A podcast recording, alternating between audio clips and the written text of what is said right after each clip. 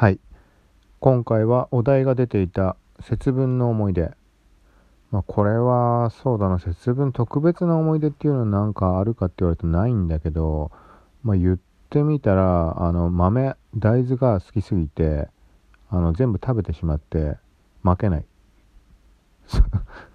負け、まあ、その負けなかったのは多分その1回だけだと思う。まあ余分にあってかもう1回なんかあの買ってそのままっていうのをなんだろいつからか扱うようになったけど最初は普通の大豆をいってそれでやってたりしてた時期もあって結構昔。はい。